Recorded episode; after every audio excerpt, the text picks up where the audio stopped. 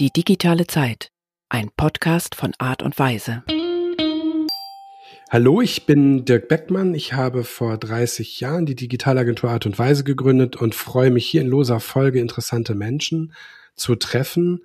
Treffen ist ein großes Wort in diesen Zeiten. Wir sind per Video und Ton miteinander verbunden und heute freue ich mich ganz besonders, Thorsten Bauer bei mir zu haben. Thorsten wird sich gleich selber vorstellen.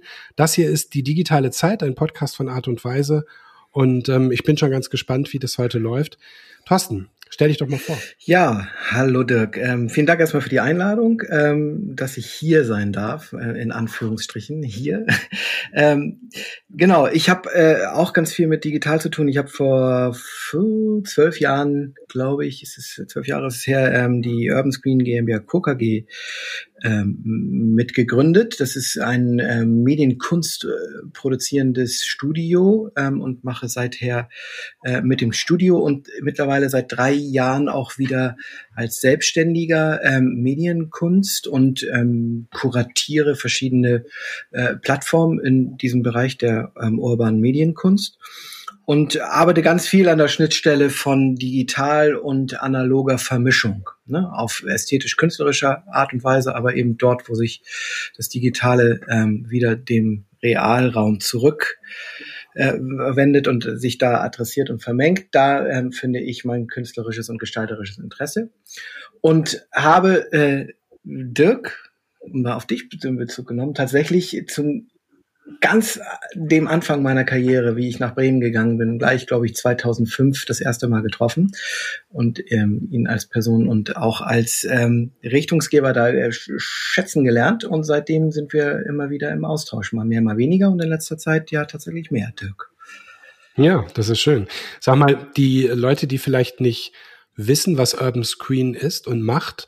Kannst du da noch mal ein bisschen drauf eingehen? Ich habe eben gerade deinen dein TED Talk geguckt von 2018, ähm, wo du wo du ähm, so ein bisschen ausführst, was ihr macht. Also darauf will ich auch nachher noch mal verweisen mhm. und auch auf andere Quellen. Aber es ist natürlich schöner, das jetzt quasi aus deiner heutigen Perspektive zu erklärt zu bekommen. Was macht Urban Screen?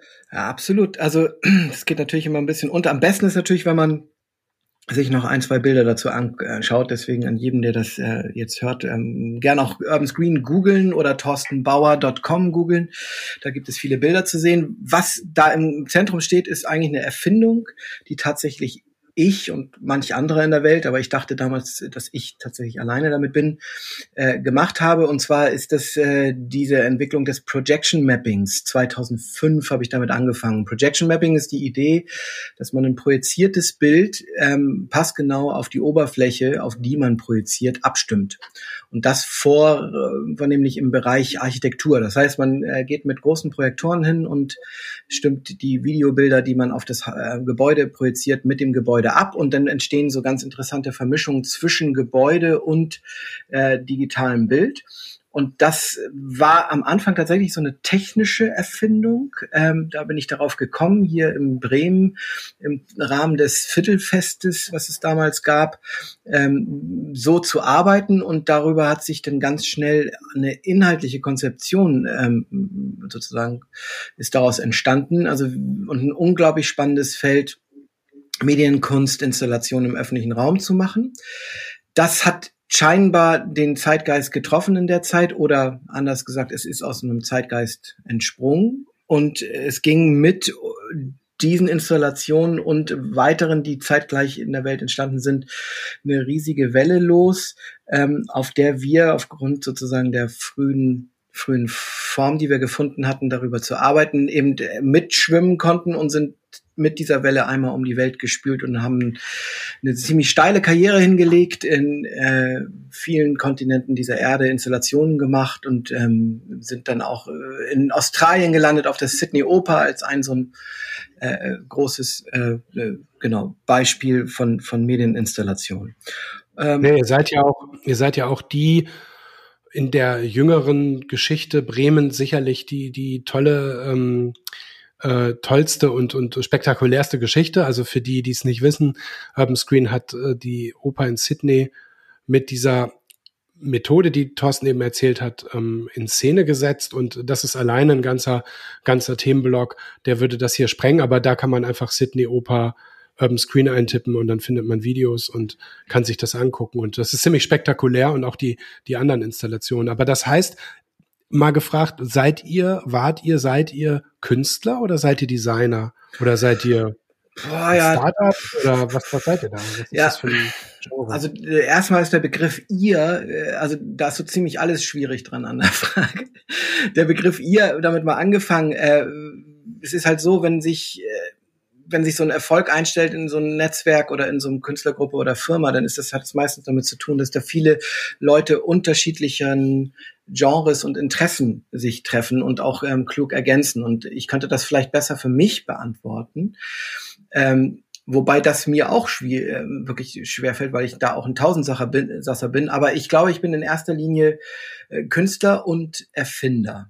Und dieses Wort Erfinder ist ein wirklich altbackenes in dem Zusammenhang, aber ich benutze das ganz gerne, weil ähm, das schon eine Sache war, die in frühester Kindheit mir nachgesagt worden ist und beziehungsweise ich mich auch immer selber so ähm, verstanden habe. Und ähm, und ja, es hat viel technische Aspekte, deswegen ähm, ist sozusagen das technische Erfindertum da drin ein wesentlicher Teil. Ähm, gleichsam ist das natürlich auch eine Designaufgabe, die man zu, zu lösen hat und darüber muss man das äh, Handwerk des künstlerischen Denkens und Schaffens verstehen, damit man ähm, auch da nicht Beliebigkeit ähm, produziert. Ähm, hm. Beziehungsweise die Kundschaft teilweise sitzt auch in diesem Bereich. Und ähm, äh, deswegen ist das sozusagen eigentlich auch ein Kunstbetrieb. Auf der anderen Seite ist das sehr viel Handwerk, Design und auch Technik, die dahinter steht. Aber ich mache ja so ein, ich habe ja eine Digitalagentur, habe ich gesagt, und wir sind äh, immer auf der Suche nach der Mission und nach diesem einen Satz oder nach dem Keyword, wonach würde man suchen und sollte dich finden, wenn ich jetzt Vertrieb für dich machen sollte. Ja, Projection Mapping ist das, worunter du äh, ähm, okay. Screen findest. Ähm, mhm. Bei mir ist das, ich habe ja sozusagen ähm, so einen kleinen Lebenswandel da ähm, gemacht in den letzten Jahren und wieder äh, unter anderem zurück in die Selbstständigkeit gegangen ähm, aus freien Stücken. Da würde man wahrscheinlich Medienkünstler, ähm, Kurator suchen wollen mit meinem Namen mhm. im Verbund und dann kommt man da drauf. Mhm. Okay, und ähm, wenn du was kuratierst, also du projizierst, das mit, mit all den technischen, handwerklichen und, und gestalterischen, künstlerischen Aspekten mal angerissen, aber was kuratierst du? Das ist ja nochmal was anderes. Naja, äh, das ist sozusagen so diese Sekundäreffekte aus dieser ganzen ähm, Projection Mapping Zeit waren ein tiefes Verständnis darüber zu gewinnen, wie eigentlich Medien mit öffentlichen Raum zusammen funktionieren und Medien mit Architektur zusammen funktionieren. Das sind, da könnte man jetzt wirklich mehrere Stunden drüber reden, sehr spannendes Thema. Aber aus dieser Expertise, sage ich mal, ähm, äh, habe ich äh, verschiedene ähm, Sachen gestartet. Unter anderem bin ich jetzt zum Beispiel, das ist, glaube ich, ganz gut herzeigbar dafür, Kurator der Elbphilharmonie Media Wall. Das ist diese große LED-Screen im Eingangsbereich, ähm, diese raumfüllende LED-Screen im Eingangsbereich der Elbphilharmonie, 14 Meter, nee, 18 Meter breit, 5 Meter hoch. Und da äh, kümmere ich mich um die inhaltliche Gestaltung. Einerseits baue ich selber als Gestalter und Künstler, andererseits kuratiere ich aber auch ähm, und produziere mit anderen Künstlern, Gestaltern ähm, Inhalte. Ich mache ähm, zwei studentische Kurse, ein internationales Studentenprojekt habe ich angezettelt, die exklusiv für diese Wand arbeiten und immer mit dem Gedanken, äh, wie verträgt sich eigentlich sozusagen digital produziertes Bild mit analogen öffentlichem Raum zusammen. Ne? Wie, was passiert da, wenn die aneinander treten und wie weit müssen die aufeinander eingehen?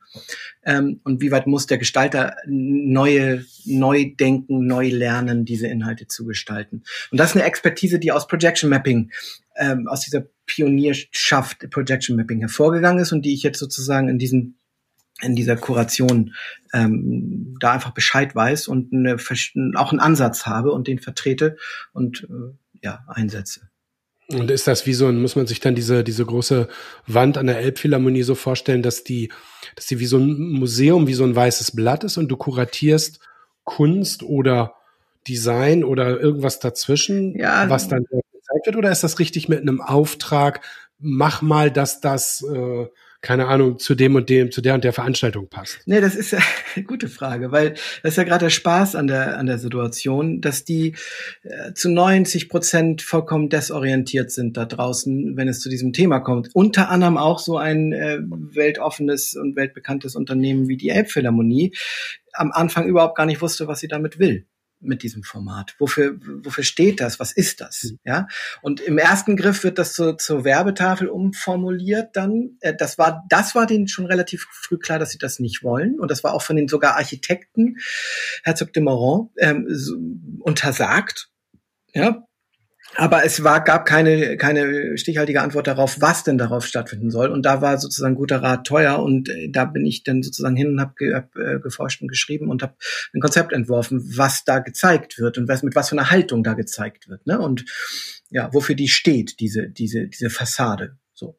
Das ist natürlich spannend, die, die, die Verbindung von ja, der digitalen Zeit, so heißt ja dieser Podcast und, und, und, und so die, die Metaebene für mich, so für das, was wir tun, ähm, die da irgendwie auf dieser Leinwand, auf diesem, auf diesem LED-Screen stattfindet, aber vielleicht ist das nur eine Technik. Wie kriegst du das denn jetzt hin oder wie willst du oder kannst du darüber reden, was das für eine Haltung ist, ja, rein?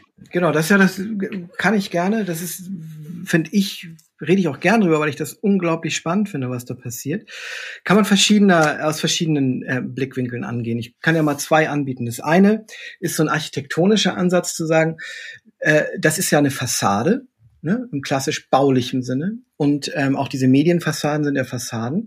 Sie werden nur nicht von den Architekten dieser Welt gestaltet oder kuratiert, sondern die übergeben das meistens dann ähm, oder es wird überlassen der Werbewirtschaft, die dann darauf Werbe, Werbung zeigt. Und letztendlich ist es so, dass die Werbewirtschaft mit langer Hand anfängt, die Oberflächen unserer Stadt zu ähm, kreieren und zu gestalten, was nicht im Sinne des Erfinders sein kann. Deswegen der architektonische Blick wäre, Fassade ist eine Fassade, kommt ja auch von Gesicht des Hauses und, und repräsentiert immer Status, ähm, Haltung, ähm, der, derjenigen, die da drin arbeiten oder die das gebaut haben, hat einen kommunikativen Auftrag, also neben so seinen funktionalen Auf, ähm, Aufträgen. Und in diesem Sinne kann man dann, geht man hin und sagt, okay, das ist eine Fassade, die 30 Mal die Sekunde ihre Form ändern kann und ihre Farbe ändern kann. Und was möchte ich denn, dass dort sozusagen kommuniziert wird im Sinne dieses Gebäudes, im Sinne dessen, was drinnen passiert, im Sinne, wie es den Raum gestaltet, im Sinne, wie es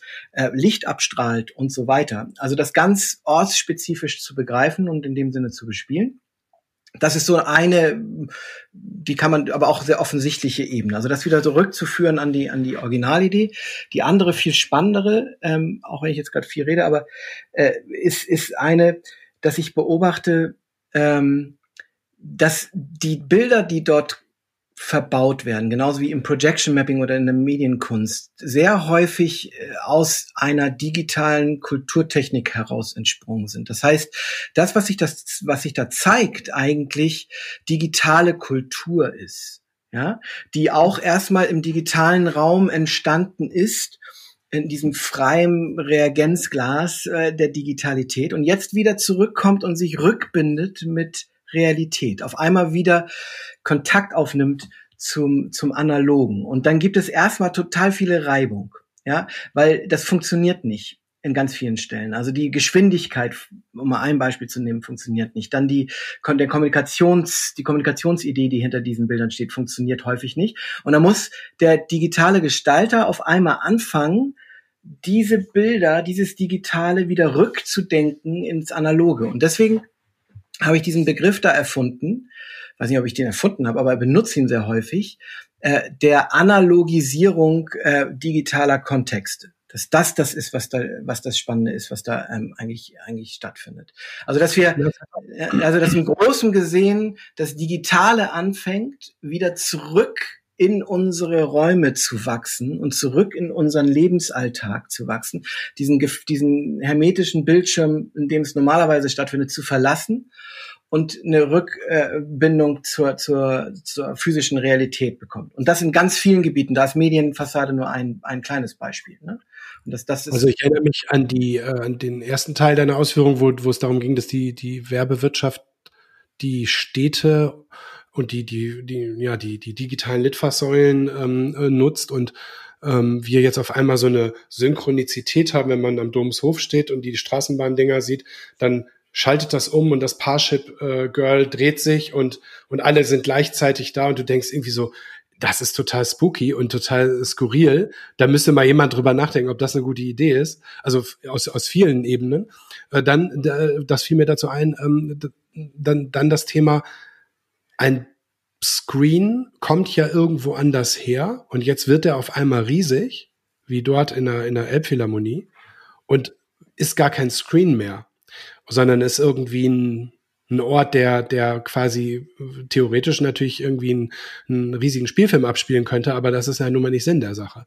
Und ich finde die, die Sachen, die, die, die Frage, was da dran passieren soll, hochgradig spannend, weil ich finde, das ist der, der, die Suche danach, was da auf diesen Wänden passiert, ähm, hat ganz viel zu tun mit der Frage, wie viel Digitalität können wir Menschen tatsächlich ab, wie viel muss passend gemacht werden und wann ist das auch relevant für uns. Ne? Also es ist ja sehr, sehr wenig eigentlich nur relevant auf diesem Screen. Genau, also für, genau, genau, die, genau. Und Geschwindigkeit und das alles spielt eine Rolle. Aber ähm, hast du da ähm, Kannst du das beschreiben? Ja, also, also das ist, ich meine, das ist, man, man kommt ganz schnell in so eine philosophische Ebene. Äh, da, da kann man sagen, da muss man aufpassen. Ich würde aber sagen, das muss man machen, damit man das überhaupt begriffen kriegt. Weil der Begriff Digitalität reicht da zum Beispiel nicht aus. Ähm, weil wenn man sich anschaut, das Digitale ist im Grunde genommen eigentlich ein Abbild der, äh, der Zeichen. Ja, es sind ja nur Verweise auf irgendetwas, was in der Realität tatsächlich stattfindet. Es ist ja keine Substanz an sich. Ich habe mal gelesen, dass wenn du wenn du alle Daten, die jetzt irgendwie im Jahr 2018, die auf irgendwelchen äh, Servern gespeichert sind in Form von Elektronen, ja, wenn du die zu, zusammen kumulieren würdest, hätten die das Gewicht einer Erdbeere. So, das fand ich ganz schön. Also, um mal eine Entsprechung zu geben, diese gewaltige Kraft des Digitalen, was wir da beschreiben, ist, ist metaphysisch, ist im Bereich der Zeichen, ja.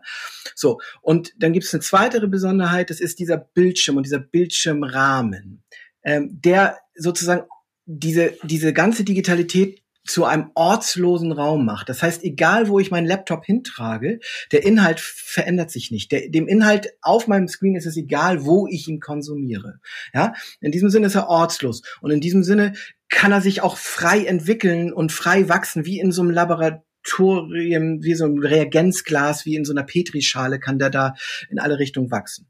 Und jetzt bringst du den aber wieder zurück an einen Ort und auf einmal fängt das an, Reibung zu kriegen, Restriktion zu kriegen. Auf einmal fängst du, fang ich als Designer dann an, mich zu fragen, was will ich denn hier erleben? Auf diesem Screen, der eben dann kein Screen mehr ist, sondern welche Information, welches Zeichen will ich hier wirklich sehen und das eben nicht mehr beliebig und ortslos ist, sondern direkten Bezug zu dem meinem Bedürfnis, dem Bedürfnis des Ortes und der Bedürfnis der Gesamtsituation aufnimmt. Und in dem Moment wird es vom Screen zur Fassade oder vom Screen zur kommunikativen Oberfläche, die nur und exklusiv an diesem Ort äh, stattfindet und hat und um das zu sein, muss der, müssen wir als Gestalter da eine vollkommen neue Sprache und vollkommen neue Idee entwerfen, wie man diese Inhalte entwirft. Ja, ähm, mhm.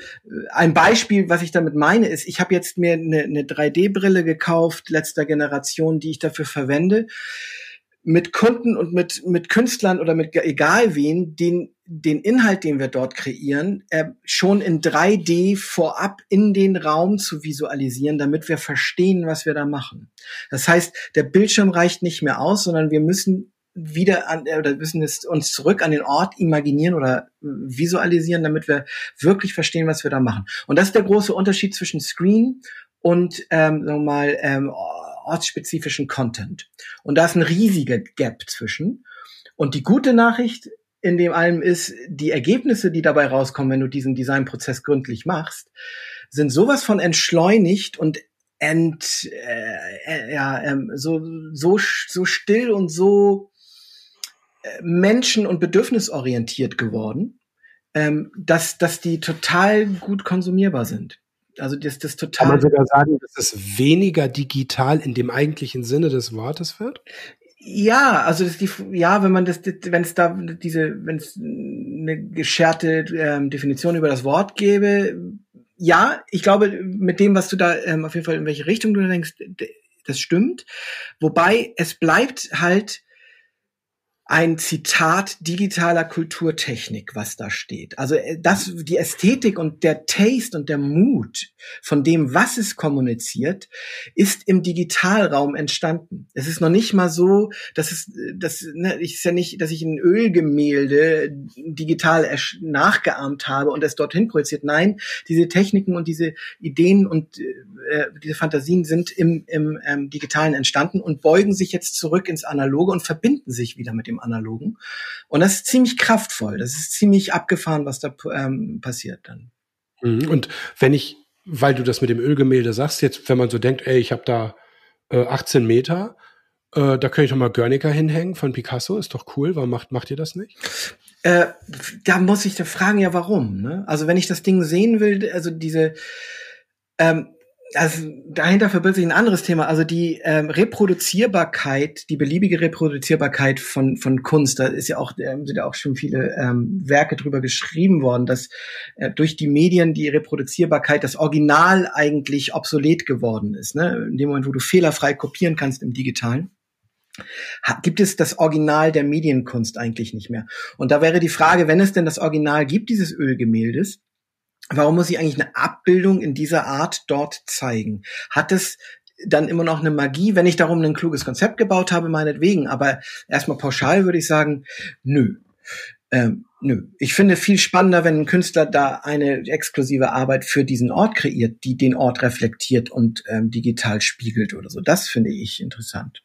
Also ich glaube, dass das eine, was du bis jetzt gesagt hast, das teile ich, dass das interessant ist. Ich habe mich nur gefragt und bin da nicht schnell drauf gekommen auf die Antwort, warum würde man nicht diesen, das ist dann wirklich quasi nur eine Möglichkeit nutzen, nämlich die Größe und die fehlerfreie Kopie, äh, Kopierbarkeit. Warum würde man nicht diese Größe nutzen und ähm, die Leute alle einladen, sich Guernica anzugucken, weil man es weil man das hat. Und natürlich kann man was drum rumbauen. Man kann tolles, wirklich tolle Konzerte drum rumbauen. Und ich weiß nicht, was machen, aber man könnte auch etwas einfach ganz Klassisches dort abbilden.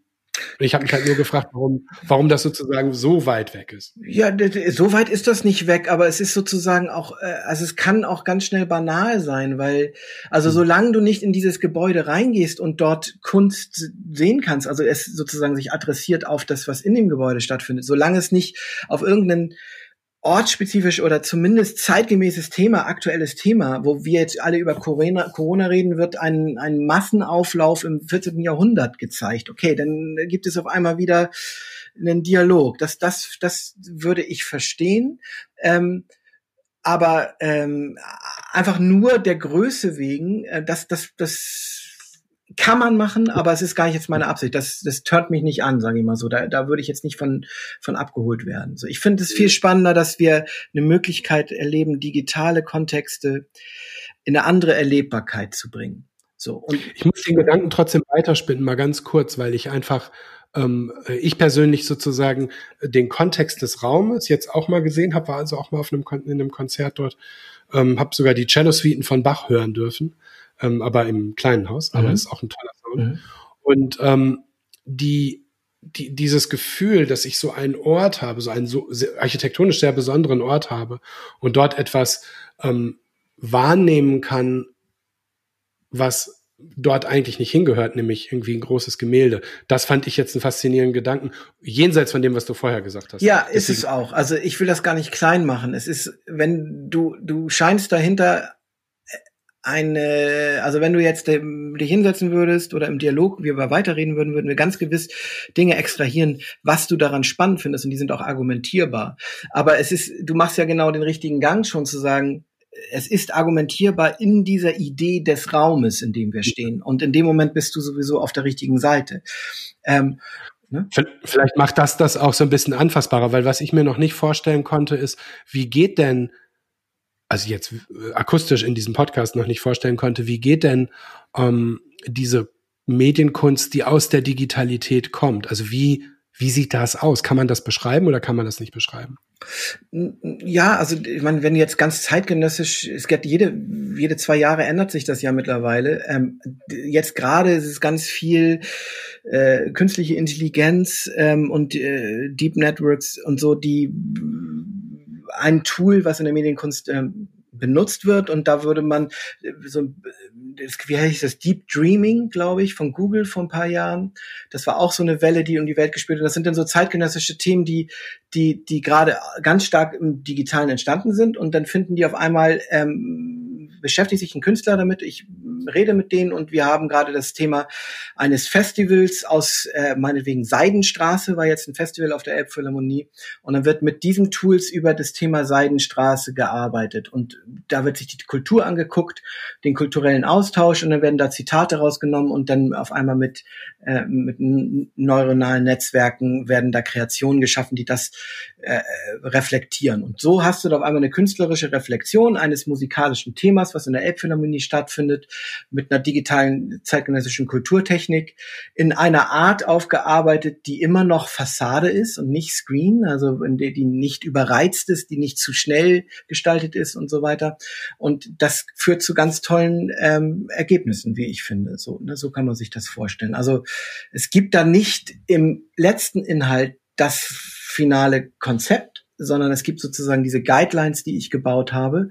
Ähm, und ähm, Ortsbesuch ist da wichtig äh, von dem Künstler und ähm, genau, also viele, viele Aspekte, die dazu führen, im, im Ort zu denken.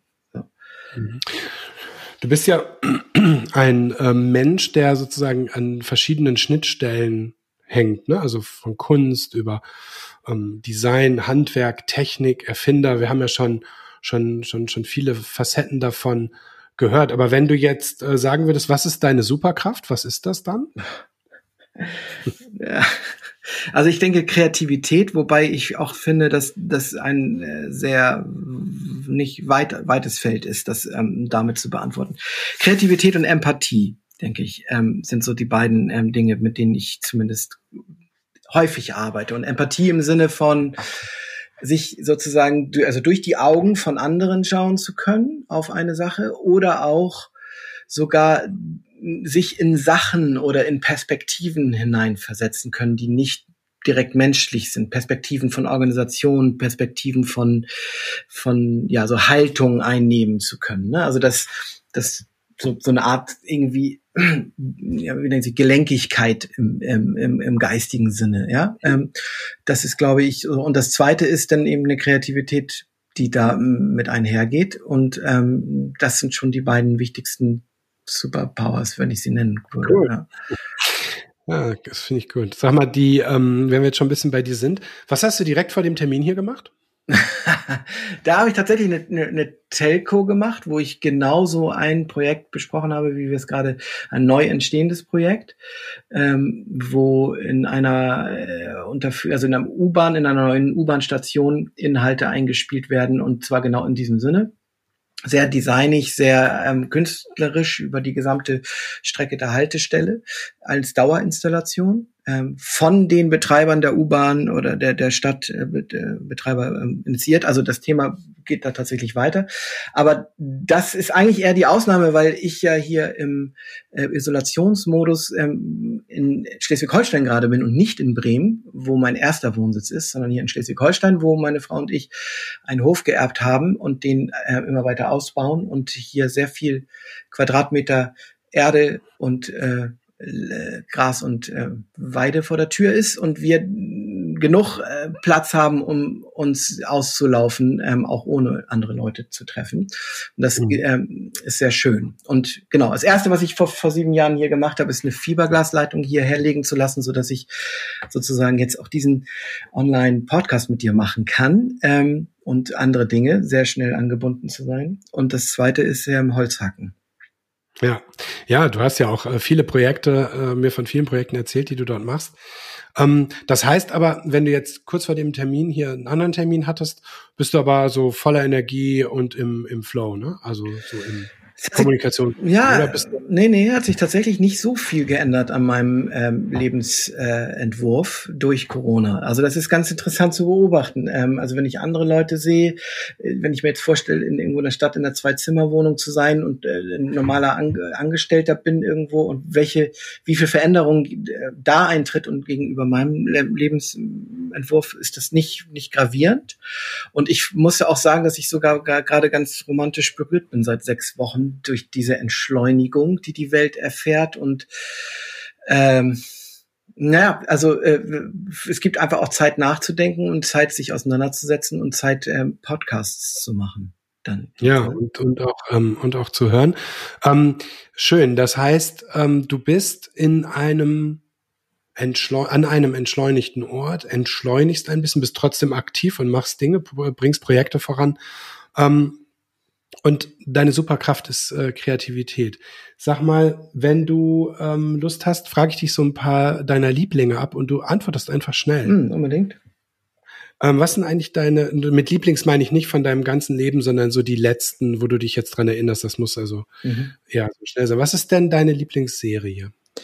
Meine Lieblingsserie ist gewesen, ich glaube, OA war, fand ich gut. Das ist eine Netflix-Serie, OA. Ähm, genau. Und ja. Deine Lieblingsmusik? Ich bin gerade wieder auf Sting äh, einer, einer, der mir, mich mein Leben begleitet hat und dem ich jetzt gerade wieder verfallen bin, ähm, den ich beim Handwerkeln, ich habe gerade eine Terrasse gebaut und da habe ich sozusagen alle Alben durchgehört und hab, bin oft stehen geblieben und habe den Kopf geschüttelt äh, aufgrund seiner wirklichen Genialität, die er damals hatte. Ja. Ähm, was machst du gerne? Was ist deine Lieblingsbeschäftigung? Ähm, das rauszufinden? Puh, das ist die schwierigste Frage meines Lebens, die mich auch immer wieder in große Verwirrung bringt, weil ich so viel gerne mache. Aber ich bin gerne im, äh, am digital gestalten, ähm, gestalte gerne Schnittstellen zwischen digital und analog sehr gerne und arbeite aber auch unglaublich gerne ganz analog. Habe hier einen, einen Holzofen gebaut und wo ich wirklich gemauert habe und schwere Steine bewegt habe. Das tue ich genauso gerne. Also auch da ist es so ein Schnittstellending, ne? Also so ein analog-digital, zwei, mindestens zwei Seiten haben damit zu tun. Dein Lieblingsromanheld, Heldin? Äh, ist, glaube ich, die Hauptfigur, wie hieß er noch, aus Per Anhalter durch die Galaxis? Ähm, Der Gently, nee. Äh, äh, Arthur Dent. Ja, Arthur Dent, ja. Ja, genau. Ähm, dann brauche ich noch deine Farbe. Gelb. Gelb. Blume. Äh, so, nee, das so, habe ich nicht, habe ich nicht, nee. Ein äh, Lieblingsspiel? Ein Lieblingsspiel.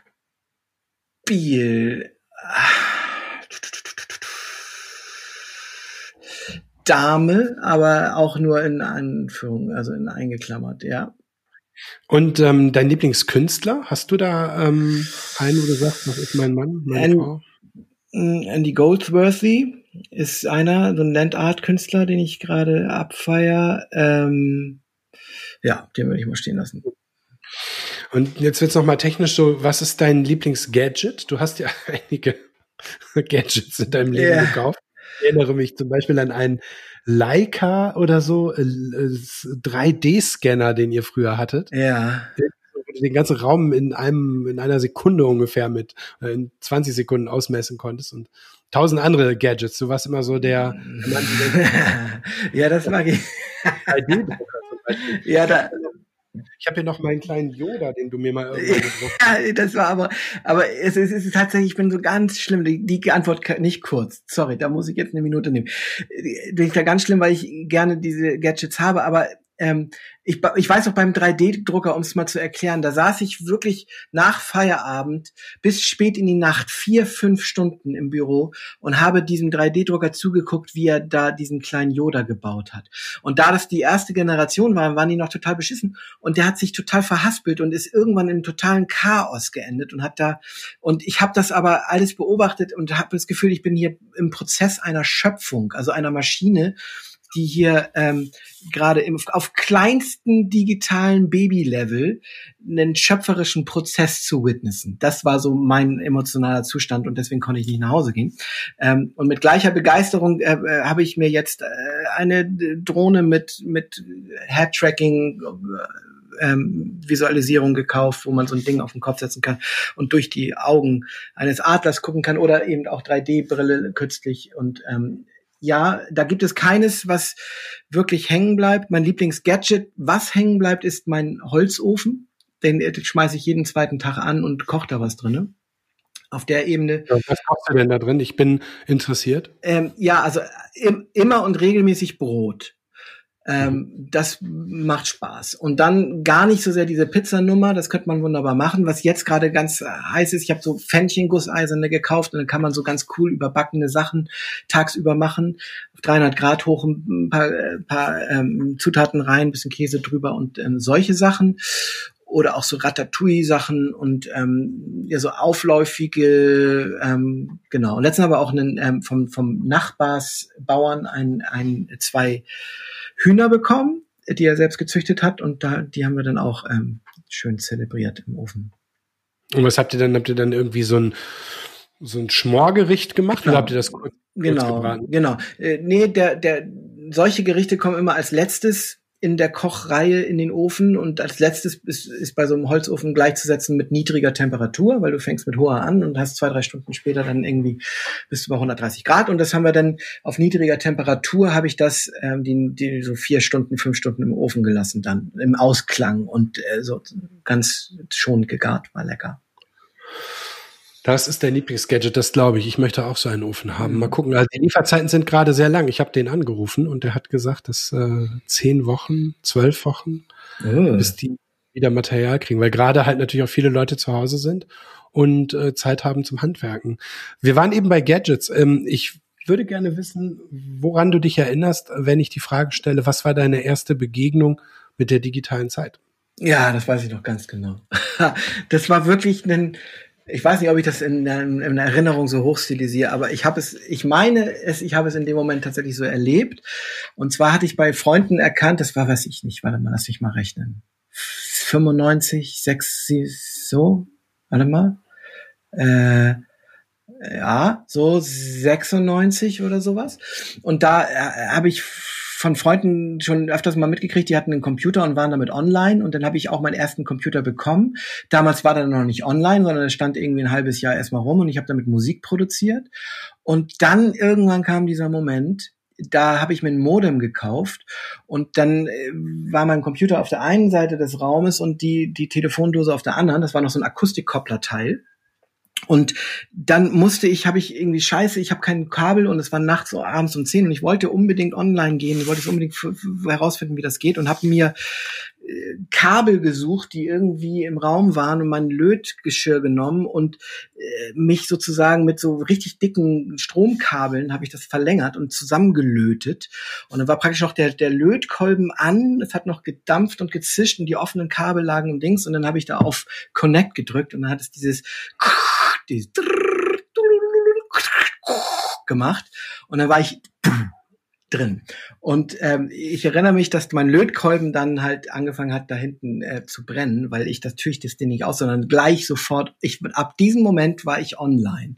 Also ich habe mich wirklich ins Internet gelötet und dieser dieses reinlöten, das ist war irgendwie so ein Akt, so ein Ritual. Ähm, äh, seitdem bin ich nicht mehr wieder zurückgekommen wirklich. Nee, aber und hast äh, oft in, äh, an dem idyllischen Ort, an dem du wohnst, äh, als allererstes äh, das Äquivalent dieses äh, dieses Modems gelegt, wie du eben gesagt hast. Als allererstes, ähm, ja. Jetzt jetzt bist du also sozusagen schon 25 Jahre dabei, also in diesem Digital äh, seit diesem Moment, der ähm, den du eben beschrieben hast. Und wenn du jetzt mal so eine Art ähm, äh, Zwischenfazit äh, ziehen sollst, ähm, was ist denn, was sind die Top drei Dinge, was ist denn geil daran, dass das Ganze digital da ist? Mal jenseits von, von hm, Projection und so weiter, mhm. einfach so, so globaler, globalerer Blick und danach frage ich auch, was sind aus deiner Sicht die, die Downsides, aber die, die, was ist das, was ist das Gute? Was ist jetzt 25 Jahre später? Oder hat das sogar übertroffen, was, was, was du gedacht hast? Was ist das? Also, die, das, was wir jetzt hier machen, ist ein Aspekt, und zwar im Sinne von, ähm, auch dieser Videokonferenzsysteme, auch in diesem Sinne von Immediate Meeting. Ich kann sozusagen, ich gehe jetzt zur Tür raus und bin bei meiner zweiten Lieblingsbeschäftigung und gehe in diesen Raum rein und bin bei meiner ersten Lieblingsbeschäftigung. Dazwischen vergehen fünf Sekunden. Ich kriege Immediate Access zu dem, wo meine Superpowers sind. Ich brauche diese, diese Übergangszeiten ähm, nicht. Ähm, oder auch ich muss, ich bin nicht gezwungen sozusagen, ähm, wenn ich einen Impuls habe, kann ich mein, mache ich meine Adobe Suite auf und kann alles machen. Also mit meiner Kamera, mit meinem Equipment kann ich sozusagen mittlerweile auf einem Standard produzieren ähm, und kann meine Kreativität vollständig und Kommunikation vollständig ähm, ausleben. Und das ist eine der größten Errungenschaften. Dieses Immediate, also dieses, was wir in Deutsch sagen, das, das sofortige, das un, un, ne, Unmittelbar. Unmittelbare, mhm. danke. Das Unmittelbare. Mhm. Ähm, das ist, ähm, hat sich verändert.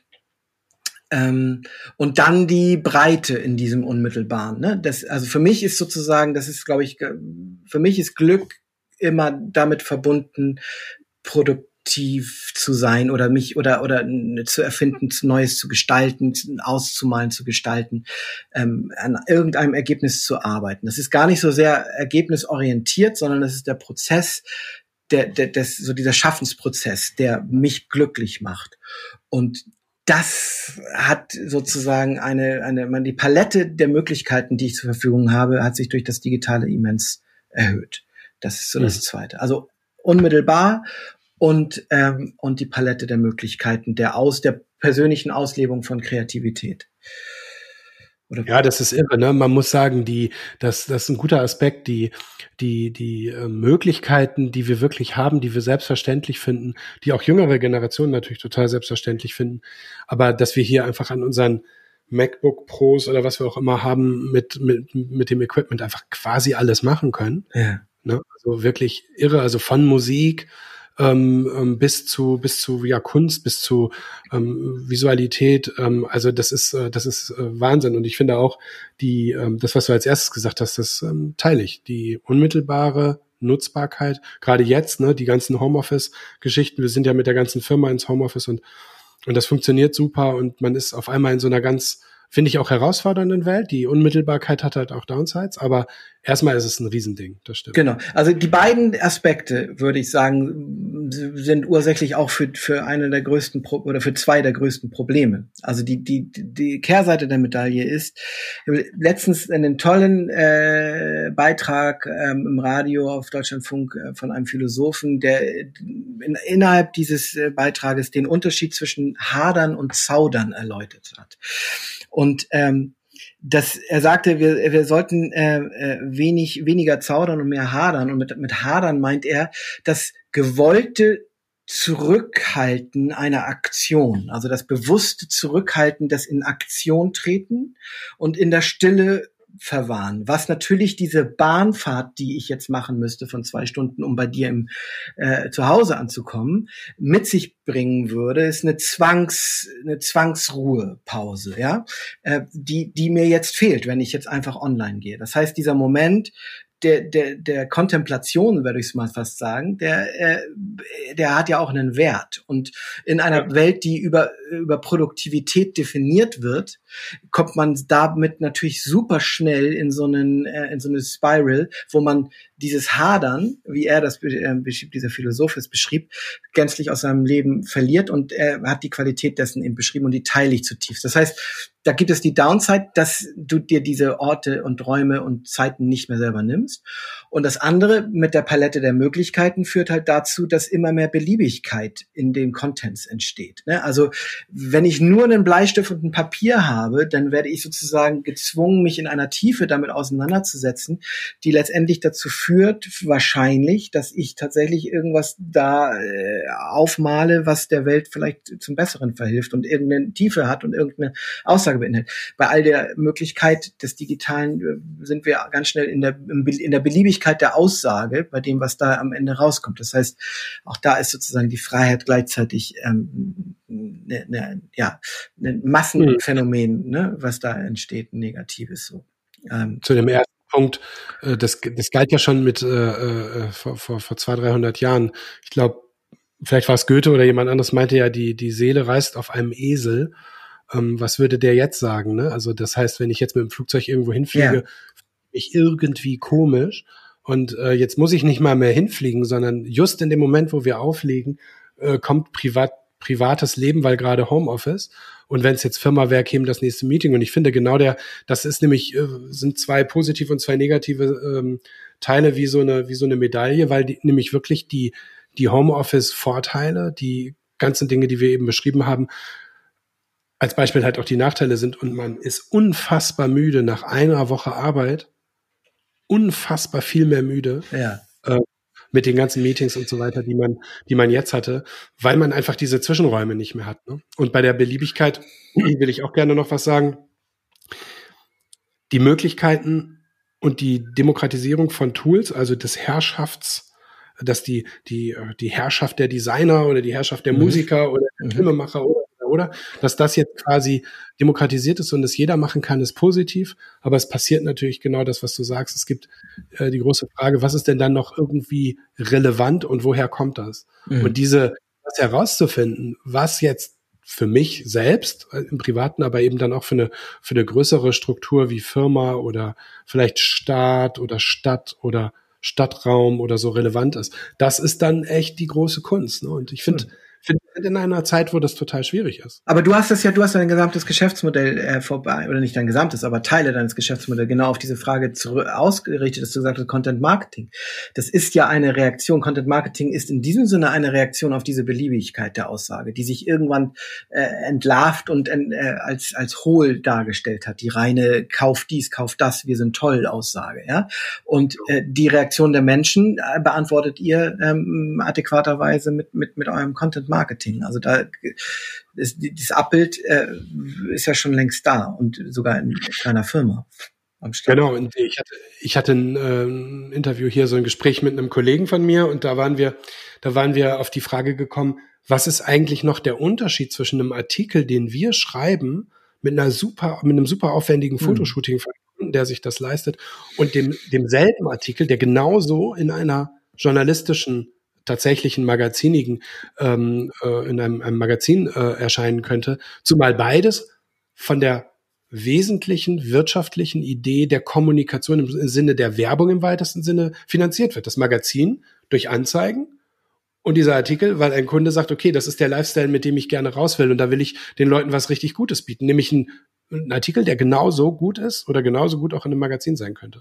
Und das ist natürlich eine Form von Suche nach Relevanz, Suche raus aus diesem Beliebigkeitsding und da kommt man dann natürlich auch relativ schnell zu dem, zu dem Ausgangspunkt, wo wir angefangen haben zu reden, nämlich zu deiner großen Wall in, in der Elbphilharmonie. Da geht's ja wahrscheinlich im Kern darum, in diesem Kuratieren etwas zu finden, was relevantes und kraftvoll ist für diesen Ort. Ja, also das ist ja die, die gleiche Kraft, die dich dahin bringt und dich, dich, dich das suchen lässt. Absolut. Also die, äh, also das kann man auch aus deiner Fragestellung herleiten. Also ich sehe da keinen Unterschied. Also man kann nicht mehr von der Quelle sozusagen, die das finanziert, eine Aussage darüber treffen, ähm, wie der Inhalt äh, hinten raus ist. Also das, das, das ist etwas, was immer noch in vielen Köpfen steckt, aber was sich immer mehr an so vielen Fronten auf, ähm, ähm, auflöst.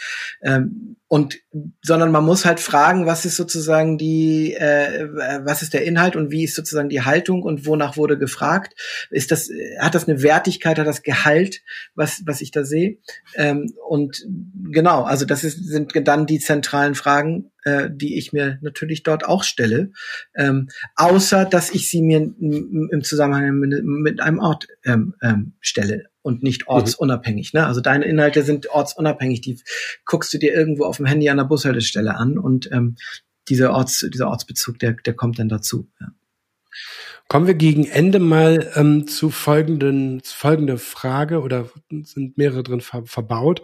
Und zwar ähm, haben wir ja verschiedene Themen ein bisschen tiefer besprochen, manche so ein bisschen angerissen, aber meine, meine Frage, wo ich so ein bisschen auf der Suche hier in diesen Gesprächen bin, ist, ist ja dieses, es gibt ja viele Facetten von digital, von digitaler Zeit und da haben wir auch welche gestriffen. Aber meine Frage ist auch ein bisschen, wo geht das hin? Und zwar habe ich mir ausgesucht, die beiden ähm, Zeiträume fünf Jahre und 25 Jahre. Also was würdest du uns für eine Perspektive aus deinem aus deinem Werk und was du so gemacht hast äh, mitgeben? Was denkst du, wo wir in fünf Jahren stehen? Was, was, was, was findest du da für, für, für Gedanken zu und vor allem und spannenderweise eben auch in 25 Jahren, was ja 2045 ist? Hm. So, ich will mal versuchen, zwei Seiten, eine so eine positive und eine negative da in den, in den Fragen. Ähm, weiß nicht genau, ob ich sie auf die 5 und 25 kriege, aber ich probiere es mal. Ähm, ich glaube, dass das ist natürlich auch, weil das mein Genre ist, aber dass diese Bewegung, die ich da beschreibe, beschreibe, dass das Digitale sich immer mehr ablöst aus diesem diesen geframten Raum und äh, hinbewegt in den Realraum. Damit meine ich nicht nur irgendwelche Bildschirme, sondern ich meine damit auch unsere Handys. Äh, ich meine damit sozusagen alle Services, die unmittelbar darauf eingehen, was du gerade brauchst und den Rest ausfiltern. Ne? Also wieder so eine Rückwendung, ähm, Rückzuwendung an Ort, Bedürfnis, Mensch, ähm, so eine Analogisierung in diesem Sinne, ja, die sehe ich gerade äh, in einer massiven Welle kommen, massiv. Content Marketing im weitesten Sinne auch, weil es nicht mehr laber mich nicht voll, sondern gib mir irgendwas, was mir hilft, geh auf mein Bedürfnis ein oder lass mich alleine. Ne? Ähm, das ist sozusagen auch ein, schon ein ein Affekt und das wird sich noch äh, maßgeblich verstärken. Und in meiner Beobachtung interessanterweise künstlerisch ist, dass wenn wir das machen, dann müssen wir radikal äh, digitale Inhalte neu denken. Und äh, das Ergebnis davon ist meist sehr positiv. Das heißt, diese Entschleunigung unserer Welt, die Entschleunigung des Digitalen, dessen, was da sozusagen in den ganzen Chats, was diese ganzen, äh, der, der ganze Teil des, in, äh, des sozial-digitalen, was den wir nicht aushalten können und so weiter, der wird, ist in der Rückbindung zum, zum Raum. Das wirkt wie so eine Art Filter, der überprüft, äh, der das Ganze sozusagen auf, auf, auf äh, Relevanz für den Lebensalltag ähm, überprüft und, und unglaublich kraftvoll wirkt und damit dann auch ein digitales erzeugt, was ganz anders lebbar ist. Und ich glaube, dass das eine große Sache sein wird, ähm, von der wir viel lernen werden und wo sich das Digitale ganz neu äh, äh, verorten, gestalten wird in den nächsten Jahren und viel, viel mehr sich wieder an den Menschen rückwendet, als das es bisher getan hat. Das ist das eine Positive, ja. Das andere äh, ist ein Sekundäreffekt, den, ähm, das ist jetzt aber in fünf Jahren gesprochen. Jetzt sind wir mal die 25 Jahre. Da sind wir entweder alle tot, in der dunkelsten Version, nein.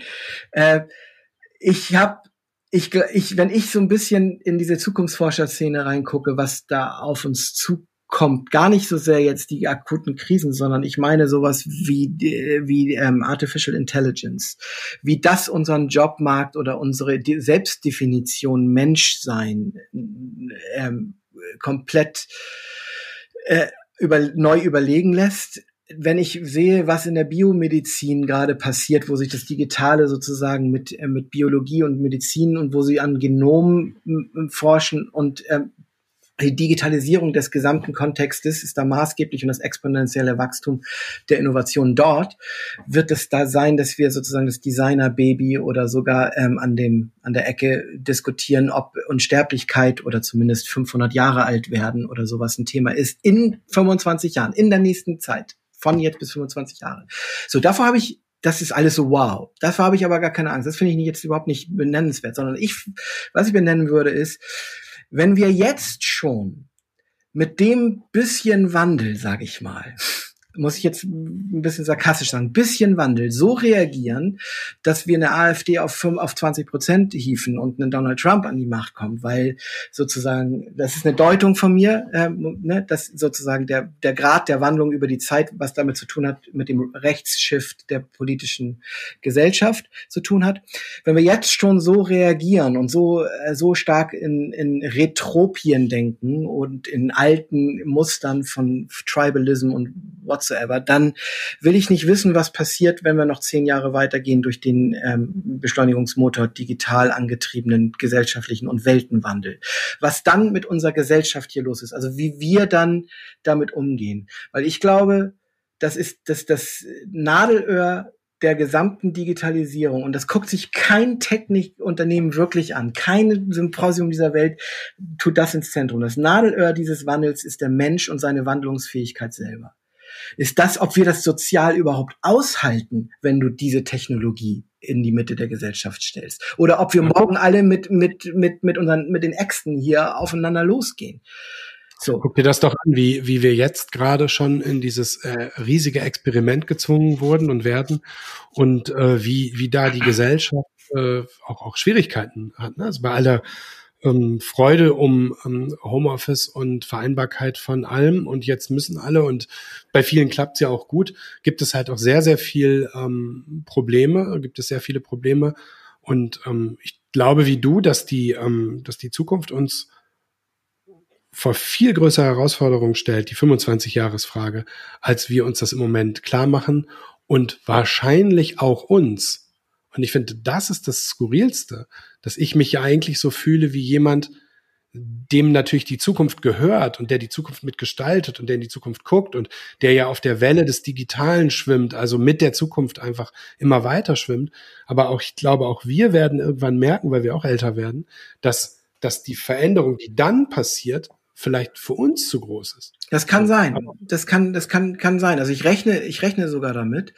Aber ich finde es, ich, ich habe, ich glaube, dass wir technologisch aufgestellt sein werden oder es sogar schon sind. Aber diese, ähm, also das Aushalten von Chaos und von Unordnung ist eine der wesentlichsten Skills, die wir lernen müssen. Das Aushalten von, von Ungewissheit und un, ähm, ergebnisoffenen Prozessen. Das ähm, das ist eine der zentralen Skills, weil wenn wir, wenn wir da in Dreieck springen, wenn sozusagen äh, alt, alte eingesessene Strukturen sie uns verlassen und wir nicht in der Hoffnung leben können, dass wir sozusagen, da, dass sich was Gutes wieder ähm, darüber ergibt, was das ersetzen wird, dann, dann sind wir echt, echt am, am Arsch, um es mal irgendwie ganz deutlich so zu sagen. Also das, das, was helfen kann, und ich will jetzt noch einen persönlichen Satz da sagen, ich glaube, also ich frage mich in letzter Zeit wirklich sehr, sehr viel, wo ist mein Punkt, wo ich aktiv sein möchte? Ne? Das frage ich mich auf eine gewisse Art mein ganzes Leben schon, aber äh, in den letzten,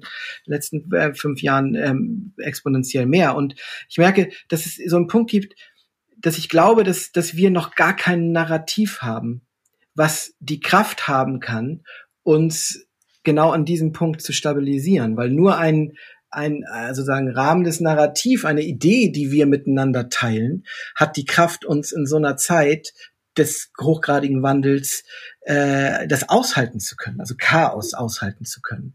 Und da denke ich viel drüber nach. Was kann das sein? Ja, ohne ideologisch zu werden und die nächste, nächste, das nächste Gedankenkorsett zu bauen, was wieder ähm, dogmatisch und äh, fanatisch wird, sondern was kann das sein, was was was uns dort bindet? Und ähm, um das auszuhalten. Und das ist eine Frage, die so ab von Digitalen ist, aber trotzdem so unmittelbar damit zu tun hat, weil du kannst den ganzen, also Apple kann noch bis iPhone 12 weitermachen und dann dann müssen sie komplett neu planen, wenn sie diese fucking Frage nicht beantwortet kriegen. Und ich frage mich, warum sie nicht jetzt eine Armada an Soziologen und äh, so losschicken, die Change Management in diesem Sinne mitbegleiten, weil sie ihr fucking Konzept, äh, Geschäftsmodell sonst verlieren werden, wie alle Tech-Unternehmen, weil es einen Backlash geben wird gegen Hochtechnologie. Ja, gibt's ja schon. Ne? Also die konservativeren Gesellschaften, wie zum Beispiel auch Deutschland, wo der Mittelstand durchaus sehr skeptisch ist, diesen ganzen modernen, sagen wir mal, Dingen gegenüber, ähm, teilweise zu Recht, teilweise zu Unrecht, ähm, wie ich finde. Aber ich finde es einen guten, ähm, äh, guten ähm, Gedanken, mit dem wir ähm, dann die nächste Folge, wenn wir uns mal wieder äh, hören, äh, be begehen können, nämlich die Frage, ähm, wie kann man das Nadelöhr, wie du es genannt hast, der, der menschlichen Anpassungsfähigkeit und der, der Adaptionswilligkeit auch, also wie kann man das, wie kann man das in den Mittelpunkt stellen, weil ich glaube, genau das ist ein Riesen, äh, ist ein Riesenthema.